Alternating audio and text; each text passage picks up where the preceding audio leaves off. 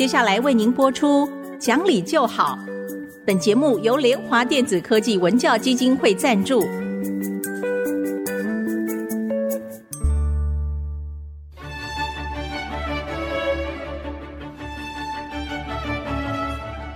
在日常生活当中，人们的不理性行为经常是隐藏在看似理性的包装和掩盖之下，很难被察觉。凡事讲理，所有事情就会简单得多。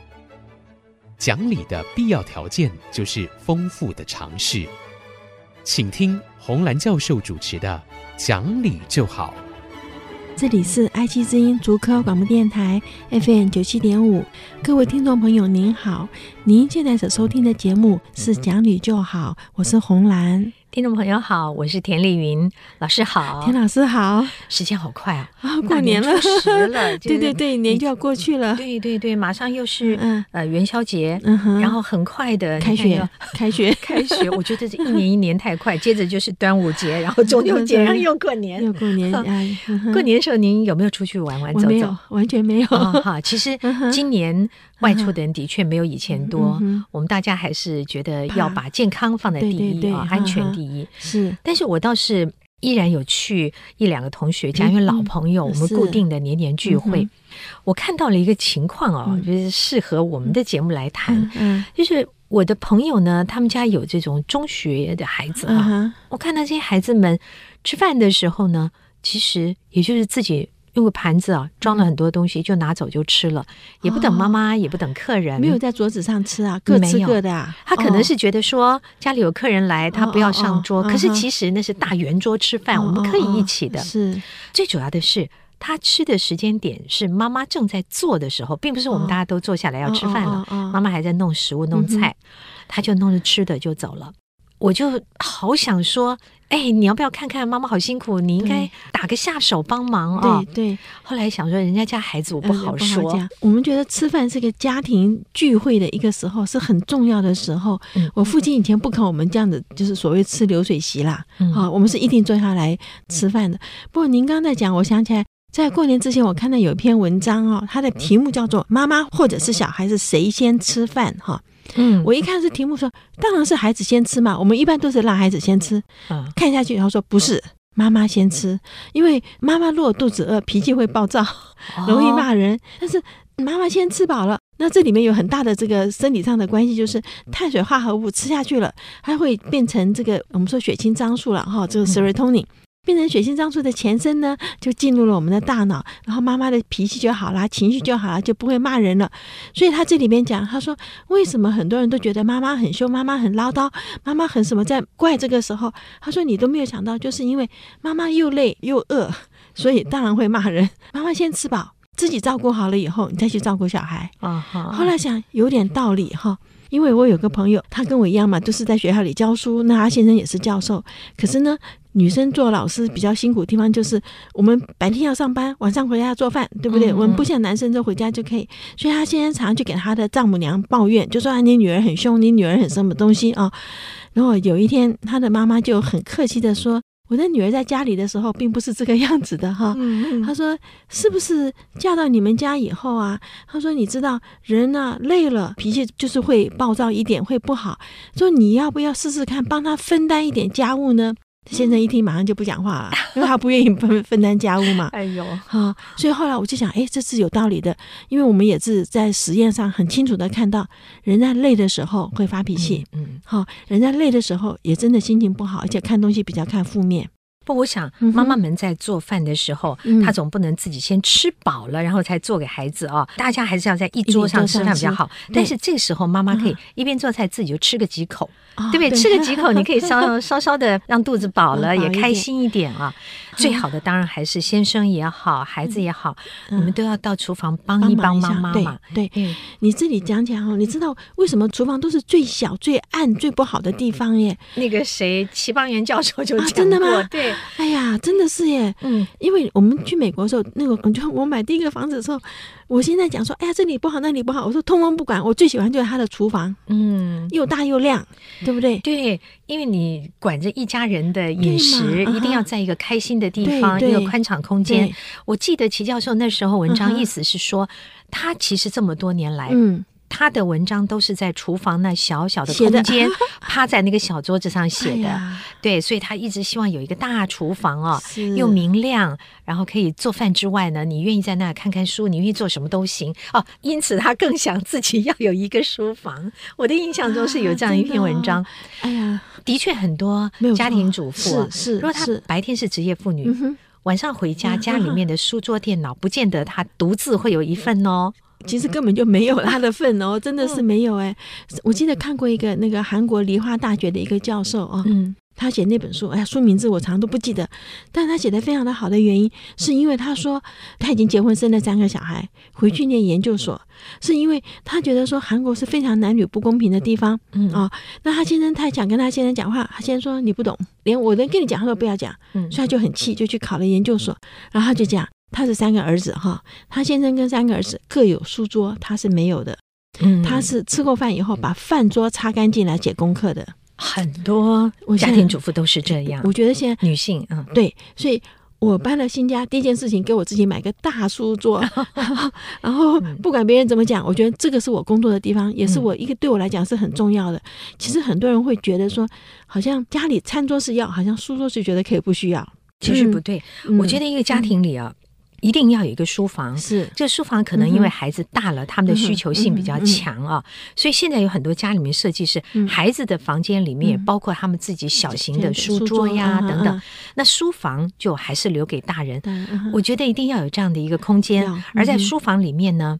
家庭的男主人、女主人要有各自，就是说这是两人共同拥有，并不是属于谁的。所以那个环境要设计到，你可以读书，我可以读书；你可以用电脑工作，我也可以。其实这不难呢。讲起来是不难，因为我去装修的时候有特别去跟设计师讲一下，我觉得装出来就非常的好。那么最主要就是它也是在厨房的角落哈，面对的窗户的地方，就是搭出来一块板子的板子，可以收起来，也可以拉下来，就可以写东西，很好啊。对，然后他帮我装了一个插头，为什么呢？放电脑是啊，就是这些东西。有的时候在想说，旧房子不好的地方就是它还是很古老的设计。像我住我爸爸的房子的时候，那个厨房就好小哦，我觉得我转。间厨房都很小，对，阴暗，对不对？哈，聊备一格，对，我就是一定要，对，一定要开灯。那我们以前那个老家的话，那是个日本式的房子，那根本就跟正房还是隔离了，你要往下走啊，有两个台阶下去才是厨房。那我那时候一直跟我妈妈讲说，妈，你你，我的意思说，就把我爸房间收回来啊。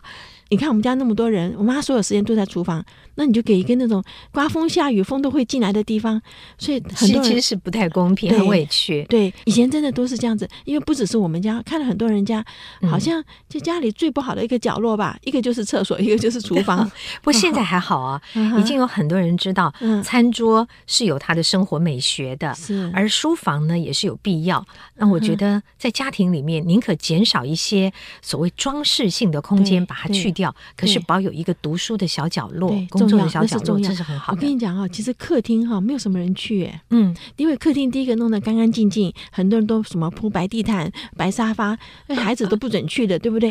那就是给人家看的嘛，所以那个根本就就我觉得那是可以不需要啊。所以有时候我觉得，呃，外国的那个房子的设计比较人性化。房子其实可以做功能性的设计，嗯、就是大家的概念慢慢转。这个房子要住的，不是让人家看着好看。嗯，反正我们不太秀给人家看嘛。嗯、有朋友来也难得。最主要是我们住在里面的人要用得开心、舒服，嗯、使用的非常便利啊。采光，嗯，对，这些都很重要。我很喜欢那个叫做 sunroof，那个天天天窗，天窗啊，那叫天窗。对，那个。后来在美国的房子装修的时候弄了四个天窗，我爸讲说，你将来漏雨就晓得了，可是天窗就亮。所以有的时候，感性的事情跟理智的事情会有一点点相冲突的时候，我们就要取决嘛。但我我还是觉得，我们一个家庭里面还是要以妈妈跟女主人呢，对，我们替她多着想一点。所以讲到那个什么，妈妈先吃饭还是孩子先吃饭之外，我们也要想到家里面有没有给妈妈读书跟工作的空间，这也很重要，对不对？真的哈，我觉得在过年的时候，妈妈最辛苦的地方哦，其实是。过年之前的那个大扫除，哦，好，很多我的朋友是大扫除完了以后，过年通通坐椅子上不能动，腰 腰伤受伤了。我觉得现在开始就 应该可以在家里面啊，每个月都有一次大扫除，对，而且一定要丢掉不需要的东西，就不必累积到年底的时候才来清扫。对，对，我觉得很多事情啊，以前好像为什么以前都没有这样子？我们刚去美国的时候啊，我住在一个美国人家，帮他看小孩，然后好像一个礼拜工作二十个小时，换那个换时数嘛，哦。他就是告诉我说，他们家里面哈，比方说礼拜一是洗衣服的，礼拜二是吸地的哈，就是每一天有固定的时间做什么事情。我在想说，外国人怎么这样呆板呢？就是有需要做就做，怎么会把它排成每一天都有固定的？所以他真的就是礼拜一就是洗衣服，不管你是刮风下雨啊，台风天，他今天那天就是要洗衣服。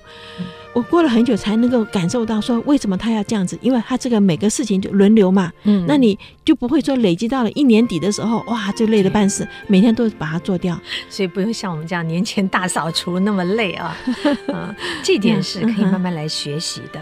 呀。嗯，好，我们这边先休息一会儿，马上回来。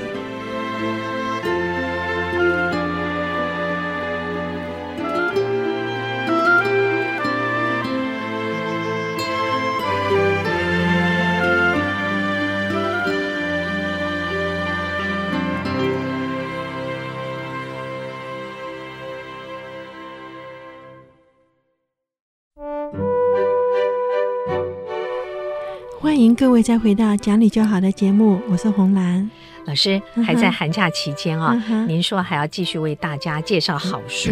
那今天我们的下半段节目，您要介绍什么书吗？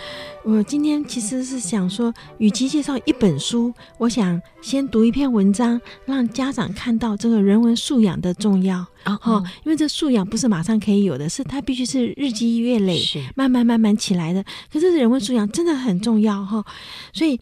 这篇文章非常好，我我后来把它剪贴贴在我的那个剪贴簿里面，常常会拿起来看，因为提醒自己哈，人一定要读书，好，那改变你的气质，改变，而且他给你那种勇气是无形中出来的哈。是，他说美国缅因州有一个叫拉丁文、希腊文、修辞学和宗教学的教授，这就马上显得是冷门的教授嘛，对不对？嗯、拉丁文宗教这个叫做张伯伦哈。就是 Joshua Chamberlain，他小时候看过《黑奴遇天录》，觉得蓄奴呢是个极不人道的事情，因此南北战争爆发的时候，他就投笔从戎，去做一个基督徒应该做的事。嗯，你看这边就是我的良心告诉我，我应该做什么，那我就去做，不管是什么样的那个代价了哈。是，一八六三年七月二号，他已经升为上校，负责保卫呢 Gettysburg。啊，就是后来我们看了林肯那篇那个 Gettysburg 哈，他说南边的小山丘，这里是北军的主力的左翼，如果失守的话，敌人从腹背攻上来，北军不但失掉这场战役，会失掉整场的战争呐。哈，所以张伯伦呢，他并不是军事的战略专家，他的军事的知识来自于他读的希腊古诗。他说他也了解大局，知道小圆丘的重要性。当阿拉巴马第十五军团冲上来要抢这个山头的时候，他这个缅因州的第二十军团呢，奋力抵抗，击退敌人五次。这时候他发现没有子弹了，弹尽援绝啊，糟了，对不对？敌人在望，可是自己手边没有子弹了，他就毫不犹豫的下令上刺刀。他的部下就立刻了解这句话的意思，就是肉搏战了嘛，哈，大家就准备以死报国了，所以他就身先士卒，哈，拿着刺刀大喊一声，冲下山头。他的士兵呢，就紧跟在后面。这边很重要，就是你一定要对你的士兵好，所以你下山的时候，有人才会跟着你，对不对？我们也看到很多人打仗，哎，大喊一声冲下去，后面没有人跟着他了，对不对？所以这边的时候，我就看到他其实就告诉你说，他是个对他士兵很好的一个长官。就喊声震天炸响的时候啊，这阿拉巴马军团就吓了一跳，他以为说一定有军援啊，后援才会人家这么大胆嘛，所以他们就立刻后退。结果一退呢，就溃不成军。结果阿拉巴马军团就投降。就 Gettysburg，我们就知道这场战役就决定了南北战争的胜负了嘛。南北战争赢了以后呢，一八六五年五月四号，南方投降，所以北方的将军呢，General Grant 就派张伯伦去接受受降，接受南方的国旗嘛。哈，那南方的代表是 General Gordon。败军之将不可言勇啊，所以戈登就惴惴不安，不知道要受什么样的屈辱。没有想到张伯伦在南军进来的时候，下令立正敬礼，他的兵就跳起来立正，把手上的武器伸出去，对败军致敬。嗯，那戈登当然也马上回马，令他的长旗官把旗低下来回礼。整个会场呢很肃穆，没有胜利者的喧笑，因为死者是自己的同胞。嗯，没有什么比兄弟戏强更令人痛心的了。那这件事情被报道以后，引起了争议。很多人认为张伯伦矮化了北军的胜利，可是张伯伦的古典文学的教育，使他的境界超越一般人的复仇的心态。丘吉尔说。作战的时候奋战到底，失败的时候全力还击，胜利的时候心存宽厚，和平的时候友好亲善。张伯伦显示了他的心胸。那么人文教育呢，是人成为人的核心教育，因为人格是一个潜移默化的哈，它是对于是非的判断，对于正确事情呢，就是千万人无往矣。这个勇气是从人文而来的哈。张伯伦在喊上刺刀的时候。他的勇气和他的胆识，是他平常人文学养的结果。胜利的时候呢，心存宽厚的风度，是他接受了古典教育的表现。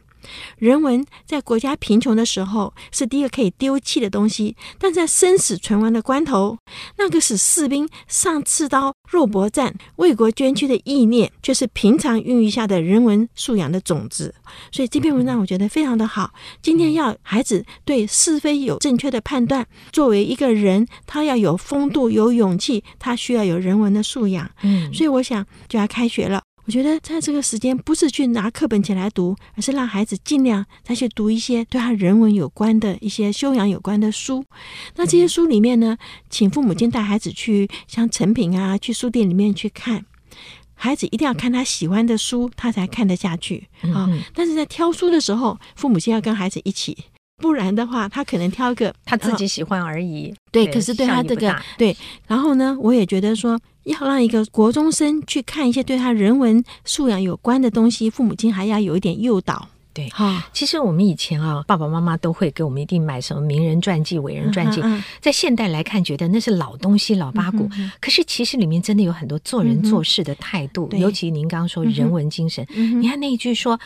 赢了的时候，嗯、你要仁慈宽厚，对，这是不容易的。我们现在常常就是，好像教导大家，嗯、我要赢的时候，嗯、一旦是你输了，嗯、我就要把你打尽杀绝嘛。对，我觉得这个其实这有点，嗯，对自己的。人格来讲，我觉得是也是一种损伤，更不要说损伤耶，嗯，更不要说给孩子很坏的示范。对，我们常说人情留一线，日后好相见。哈，你时间会改变一切嘛？人情留一线，就是日后就好相见了。哈，这里面的时候，我还觉得现在到处大家都讲我骄傲，我骄傲，就这一点 我听得很不舒服。其实哈，你知道他讲的就是。